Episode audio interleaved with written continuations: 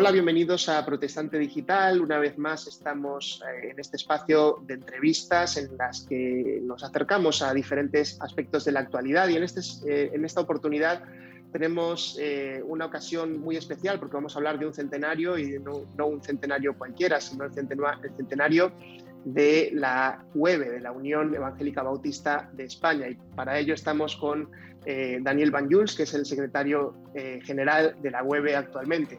Hola Daniel, bienvenido. Hola, saludos a todos. Bueno, es un privilegio el poder estar celebrando, imagino, como estáis haciendo, 100 años de, historia. Eh, la web está armando todo un programa del que vamos a estar hablando eh, a lo largo de la entrevista, pero quizá lo primero sería que nos dijeras un poquito y explicaras qué es la web para aquellos que puedan no conocer a esta denominación que, que lleva ya 100 años aquí en España. Pues la web, eh, por cierto, sí, como tal como dices, hemos llegado al primer siglo de, vida como institución, aunque hay que matizar un poquito que no solo son 100 años, sino que hay algo más. Detrás hay una obra misionera anterior a nosotros que también duró 50 años, con lo cual en la presencia bautista hablaríamos de más de 150 años. Pero es cierto que la institución como tal, la, entidad, la unión de iglesias eh, sí que celebra este año su primer centenario. La UEB significa Unión Evangélica Bautista de, España y como tal, con ese primer epígrafe, con esa primera letra, pues lo que resalta básicamente es que es una relación de unidad, de unión entre un grupo de iglesias eh, y creemos que en ese sentido como unión eh, estamos ejerciendo el mayor nivel de cooperación y de trabajo en común desde el punto de vista legal, es decir, no somos una federación no somos una asociación de iglesias, sino que somos una, unión, ¿no? Una unión de iglesias que tienen todas, cada una, sus propias diferencias, sus propias particularidades, su propia identidad personal y local, y también incluso, por supuesto, su propio liderazgo, su propio gobierno local. Pero eh, en algún momento de la historia han decidido pactar, han decidido acordar con otras más el trabajar juntas y establecer junto con otras iglesias un proyecto común de trabajo para llegar más lejos. Entiendo que quizás el refrán que estaría detrás de todo esto, el refrán secular, sería que la unión hace la fuerza. Así que un poco, para resumirlo rápidamente, pues la Unión Evangélica Bautista de España es una, denominación bautista que bebe de las raíces de la Reforma, pero especialmente de la, de la reforma, digamos, de, la área, del área anglicana, y que es una división, por, de alguna manera, del grupo de las tradiciones anglicanas y que bueno, se forma en España, hacia, en España hacia el 1922 de una forma legal, de una forma administrativa. Pero como digo, su presencia o la presencia misionera ya se remontaba cinco, décadas antes. Si hablamos de los principios fundamentales de, la web, ¿cuáles, ¿cuáles serían los que identificarías? Bueno, habría dos que son claros como fundamentos, como elementos vertebrales, no podemos dejar de lado en, absoluto. Eh, yo diría el primero de todos la soberanía de Jesucristo y también el papel de la Biblia como regla de fe y práctica. Es decir, las iglesias bautistas en su ideología o en su diario o en sus principios, los dos primeros puntos que siempre aparecen son la soberanía de Jesús y también el papel, la importancia de la, de la palabra. Detrás de ellos, o digamos como derivados de ellos, hay otros más, hay otros mm, pilares fundamentales que también no podemos obviar. Y, históricamente, hace un siglo, quizás dos de ellos se pusieron en solfa, dos de ellos pusieron, se pusieron en más valor o, en más importancia. Básicamente dos que eran el principio misionero, es decir, eh, de hecho la web se fundó en líneas generales con dos objetivos para extender el Evangelio, es decir, para plantar iglesias en una España no alcanzada globalmente, y es decir, establecer con todos los que se unieran una acción misionera conjunta. Y otro gran principio derivado de este o acompañando a este, que era la formación de liderazgo, la formación de hombres y mujeres para servir en esas nuevas iglesias que iban a, surgir. Así que estos eran los dos principios, digamos, más nuestros o históricamente nuestros de nuestra web del último siglo. Pero junto a estos principios, el de Jesucristo y su soberanía, la palabra, la acción misionera y también eh, la plantación o la extensión del reino con mm, formación de líderes, eh, también fueron otros añadiéndose, otros importantes como muy, muy propios de la teología bautista, como son la defensa de la libertad religiosa, como es sin duda la separación iglesia-estado, el gobierno congregacional, que defendemos, por supuesto, y también la interdependencia eclesial, eso que contaba antes de que cada iglesia trabaja de forma local, pero luego es interdependiente con las otras del resto de la, Unión.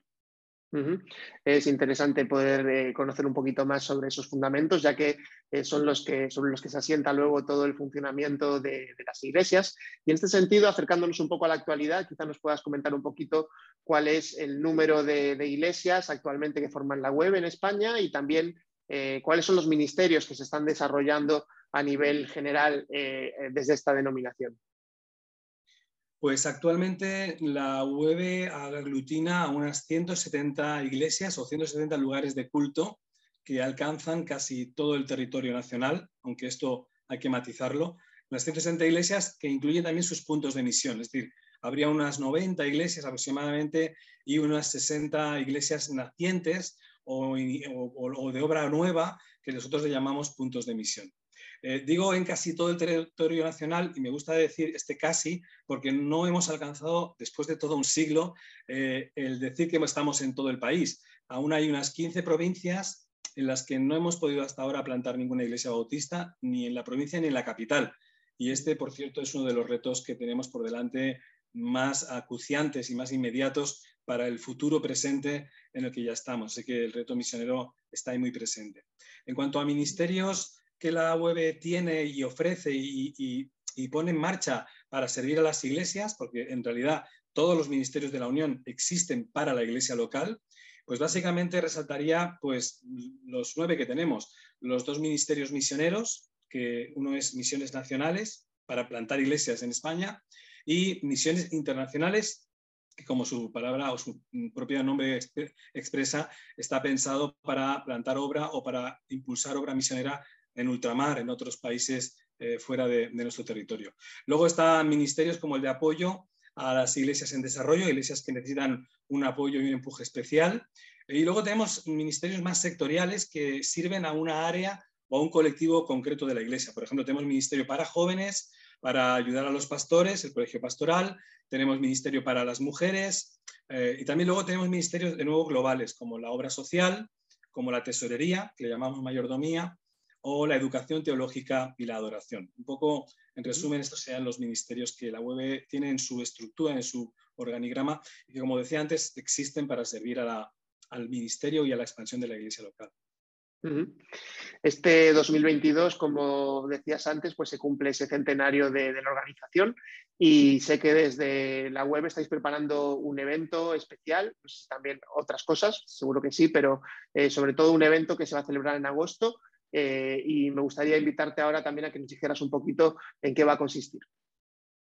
Pues sí, eh, este año, que es el año de nuestro centenario, de nuestro primer siglo, un año muy especial, un año histórico, y vamos a celebrar los días 26 a 28 de agosto una convención especial, una convención de celebración, eh, que, básicamente pretendemos que sea una fiesta de gratitud al Señor por su fidelidad. Es decir, lo que queremos resaltar en estos dos días de convención especial al finalizar el mes de agosto es que queremos darle gracias a Dios porque Él nos ha cuidado, nos ha provisto, nos ha protegido y ha impulsado la obra y todo lo que hemos hecho evidentemente es mérito suyo y no hay nada nuestro. Esto todo es del Señor. Así que a Él le queremos dar la gloria, a Él le queremos dar el reconocimiento en esta, en esta convención o en este congreso especial.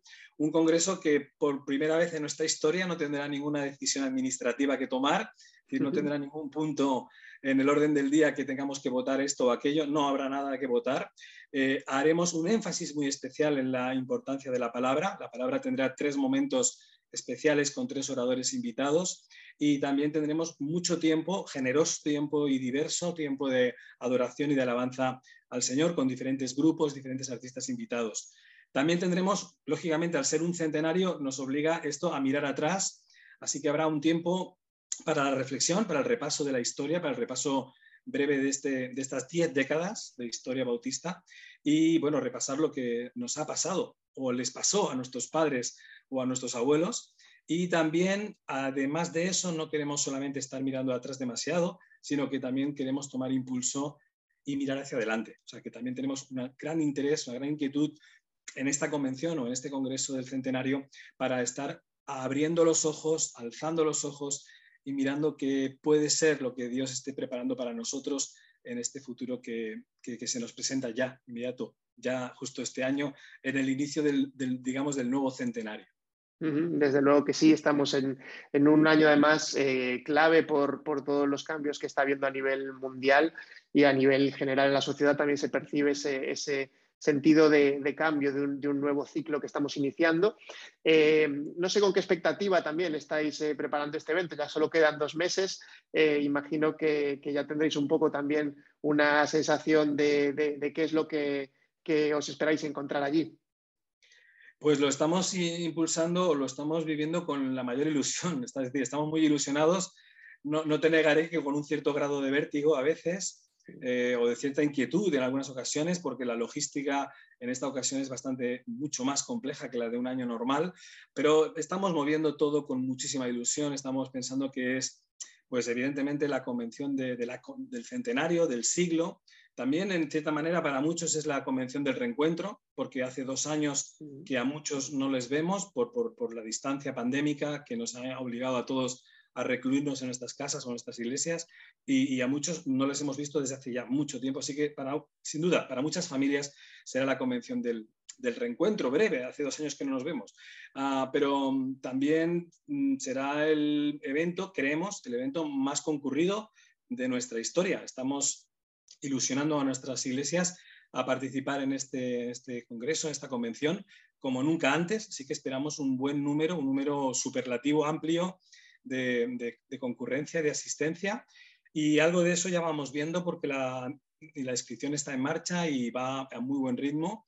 Nos confirman también hermanos y iglesias de otros países, de otras convenciones bautistas que también quieren estar con nosotros en este año histórico y nos, ya nos es eh, constatado que vendrán hermanos de, las Américas, de los diferentes lugares de América y también de diversos países de, Europa que nos quieren acompañar y quieren estar con nosotros. Y la ilusión y el deseo, lógicamente, es llenar el auditorio que nos hemos reservado para este, para este evento. Pues la verdad que eh, es muy interesante todo lo que se está planeando y bueno, pues eh, animamos a quien quiera conocer un poquito más sobre, sobre este evento a visitar la página web de la web, allí va a poder encontrar toda la información para poder eh, también cursar la, inscripción si así, si así lo desea. Eh, hablando un poquito sobre, sobre el presente, sobre el futuro también, que has, señalado ahora, ¿no? porque en un centenario uno suele mirar hacia atrás, pero también es importante ver el presente y el futuro. Y en ese sentido quería preguntarte por los jóvenes en la, en la web. Eh, ¿Tienen lugar los jóvenes en, esta denominación? ¿Están eh, sumándose nuevas personas al ministerio pastoral, a, la misión? Eh, ¿Cómo es el, estado en ese sentido de, la juventud? Bueno, este es un tema especialmente preocupante e inquieto para nosotros, al menos para esta generación que estamos al frente de la web. Es un tema que nos preocupa, nos inquieta positivamente, es decir, estamos muy preocupados por este asunto en el buen sentido. ¿no? sí, la respuesta es sí que hay relevo, la respuesta afirmativamente, contundentemente, claro que lo hay, hay relevo, hay posibilidad de, relevo en el pastorado, en el liderazgo de la iglesia local. A, veces no se ve a primera vista, hay que, hay que escarbar, hay que descubrirlo, pero creemos que existe y una vez se descubra, creemos que hay que animar a ese liderazgo y a esa generación de jóvenes a que tomen y ocupen su lugar, el lugar que el Señor les llama, y una vez salgan hacia adelante y asuman con valentía su llamamiento y su vocación de servicio a la obra, también hay que protegerlos, también hay que protegerlos, creemos, con un, con un plan de mentoría, con un plan de colaboración desde los más veteranos, ayudando a los más jóvenes y evidentemente en un programa de oración.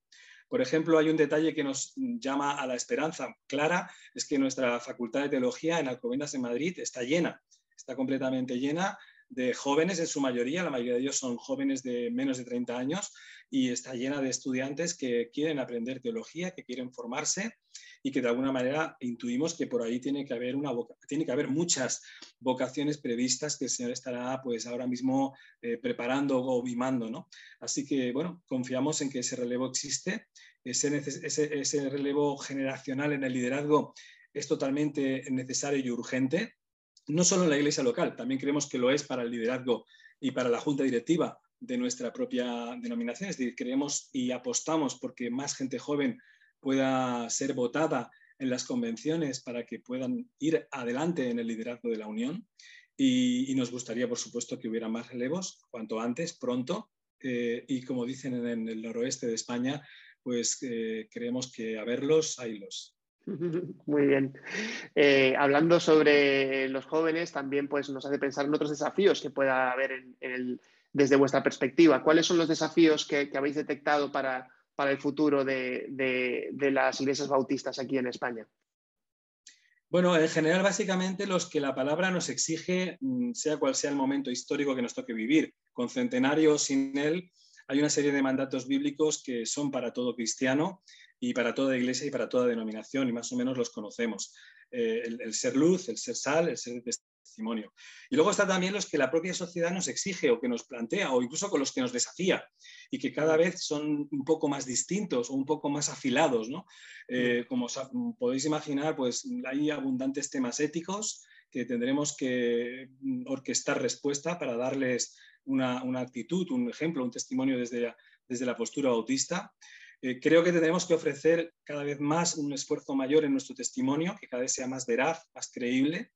También invertir tiempo y esfuerzo en una comunicación más comprensible, utilizar métodos y vocabulario y herramientas que lleguen a la gente. Quizás las que hemos usado hasta ahora han sido excelentes en una etapa de la historia, pero a lo mejor no tienen por qué seguir siendo las mismas siempre. A lo mejor tenemos que investigar y empezar a usar otras herramientas, dejar de nada, sin dejar de lado a otros eh, métodos, pero añadir unos nuevos.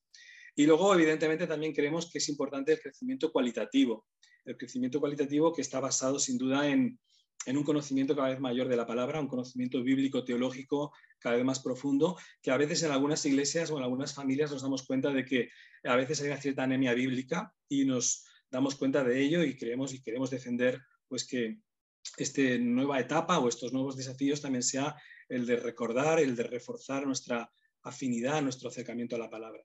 Eh, recuperar también o reforzar la preocupación misionera que, como he dicho antes, era característica de nuestros fundadores hace un siglo y queremos evidentemente copiar sus eh, prioridades, es decir, eh, extendernos a, lo que está delante y, y, en este caso, como te he contado antes, pues extendernos a esas provincias, a esas 15 zonas de España que no hemos nosotros aún plantado una iglesia después de 100 años. Con lo cual, está claro que tenemos una deuda con nuestro país de verdadero tamaño y tamaño considerable. Así que estamos impulsando una campaña que queremos que coincida con, el, precisamente con el centenario, que le llamamos 15 para el 30, y que es la idea de plantar 15 iglesias para el año 2030, es decir, unas dos iglesias nuevas cada año podríamos alcanzar, es factible, creemos que es algo plausible, podemos llegar a tener para el año 2030 las iglesias que faltan en las ciudades y provincias a donde aún no hemos llegado.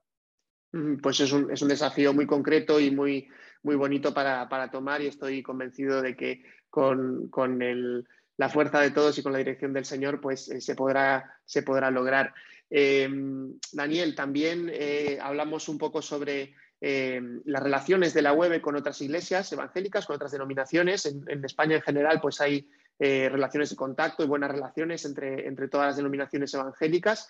Eh, ¿Cómo valoráis vosotros este contacto? ¿Estáis en contacto con otras denominaciones, con otras iglesias? Eh, ¿Se actúa incluso en, una línea adecuada de, colaboración en la misión? ¿Hay puntos de contacto en este sentido?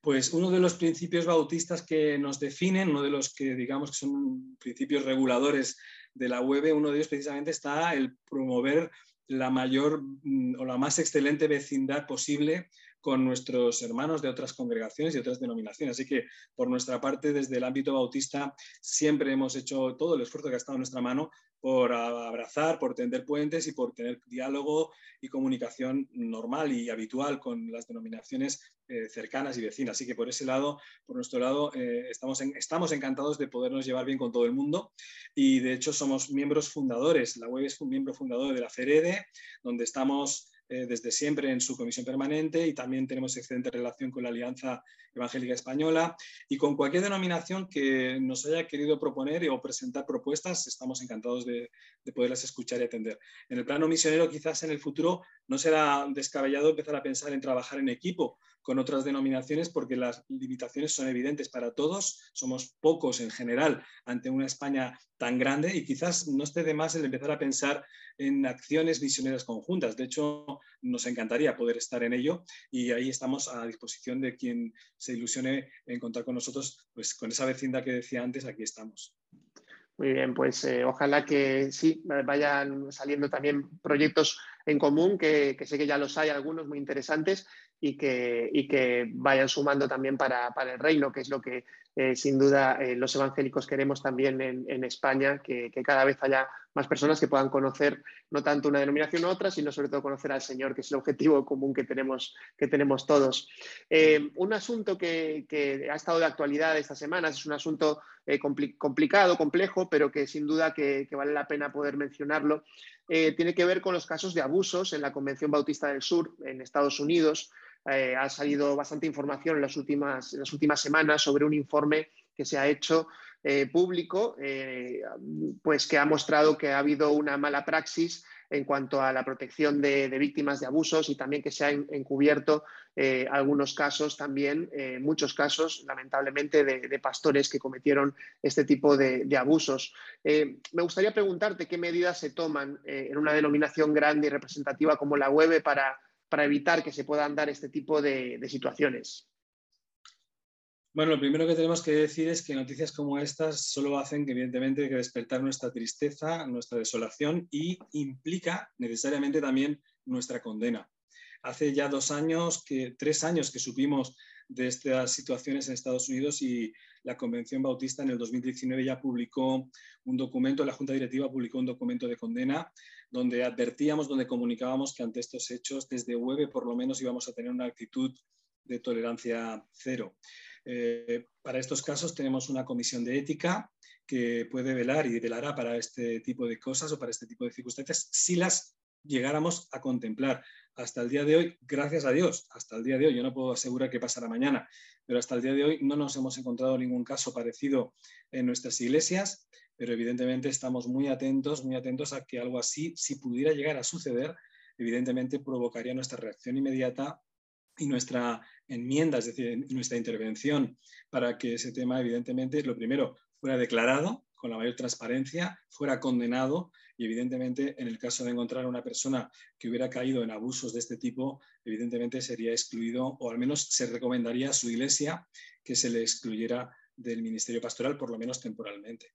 Entonces, bueno, en principio tenemos claras las ideas, gracias a Dios aún no las hemos puesto en práctica, así que nos quedamos en la teoría, pero si llega algún día a suceder, al menos tenemos muy claro lo que queremos hacer. Muy bien, pues queda perfectamente claro y bueno, pues a veces lamentablemente en los medios se, traza con, brocha gorda todos estos temas y es importante pues puntualizar ¿no? Eh, que, en España pues no ha habido ningún caso en este sentido entre las iglesias evangélicas bautistas de España y que realmente pues hay un protocolo eh, claro para, poder actuar y para defender em, siempre a, las víctimas de, de, este tipo de situaciones. Quizá otro tema de actualidad también que que, me gustaría comentar contigo y que ya hemos eh, comentado hace poco en una entrevista, pero tú tiene que ver con Ucrania. Hace poquito estuviste allí y bueno, pues ya eh, a, quien quiera pues conocer un poquito más sobre ese viaje, pues le recomendamos escuchar la, entrevista que tuvimos hace aproximadamente un mes en la que hablamos largo y tendido sobre ello, pero eh, quizá algún detalle, alguna puntualización de, las últimas semanas que hayáis tenido, del contacto que seguís teniendo con las iglesias allí, eh, que nos puedas dar sobre cómo está la situación y, de qué manera pues, eh, poder seguir orando y ayudando a estas personas allí en Ucrania. Sí, estamos en contacto casi diario, casi dos días en contacto con, con nuestros hermanos de la Convención Bautista en, en, Ucrania. Ellos evidentemente están haciendo allí una labor espectacular, una, labor excelente de trabajo, de servicio, de sacrificio. Eh, como todos sabéis, la guerra sigue, no ha terminado, las bombas siguen cayendo y también caen sobre cristianos y no cristianos. En ese sentido, igual que el sol sale sobre justos e injustos, la guerra es para todos. Así que también, evidentemente, constatamos víctimas, pérdidas, iglesias, eh, el seminario bautista fue destruido, murieron estudiantes, murieron seminaristas, eh, iglesias han sufrido daños. Es decir, evidentemente los daños, como digo, son para todos, son, son, transversales o, son muy democráticos. La guerra en este caso es muy mm. democrática porque iguala a todo el mundo. Eh, estamos en contacto con ellos, como decía, casi diariamente y nuestra relación con ellos sigue siendo la de disponibilidad absoluta. Ellos saben que pueden contar con la Convención Bautista en España y lo hacen y nos siguen pidiendo cosas que el país o la población sigue necesitando, porque es la población la verdadera víctima de la guerra, como suele suceder en todas las guerras. Sabéis que se dice que las guerras, las primeras víctimas son la verdad y la población, ¿no?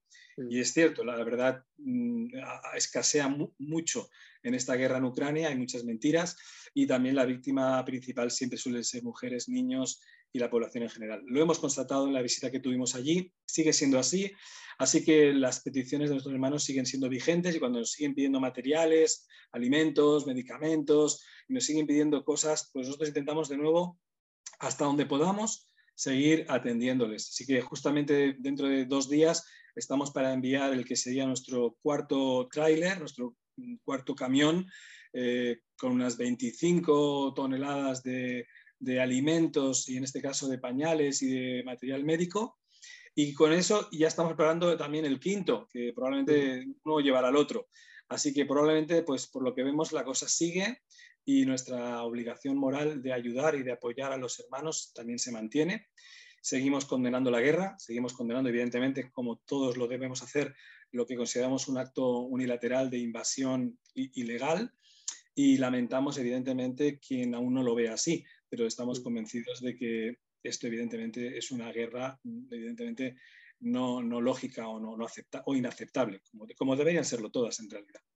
Así que, bueno, hemos, hemos creado un, documento justamente esta semana que lo vamos a publicar, precisamente de condena de, la guerra y, matizando algunos puntos para aclarar nuestra postura como iglesias bautistas en España y nuestra relación hacia el tema de la guerra en Ucrania. Pero bueno, seguimos trabajando con ellos, seguimos orando para, la, para el fin de esta guerra, para que la paz regrese y en lo que podemos y en lo que nuestros recursos nos permiten, pues, pues enviando toda la ayuda humanitaria que llega a nuestras manos y que nos llega, por cierto, también de fuentes no necesariamente bautistas, también nos llegan de otras iglesias, de otras denominaciones. Aquello que preguntabas antes de la colaboración entre denominaciones, en Ucrania se está dando de una forma muy clara, estamos trabajando con muchas iglesias y con muchas denominaciones no bautistas con las que estamos súper agradecidos e incluso también estamos recibiendo o somos canales de ayuda de, origen no, no cristianas, de, de, personas, de entidades, de familias, de ONGs no necesariamente evangélicas, que están también canalizando su ayuda a través nuestro. Así que,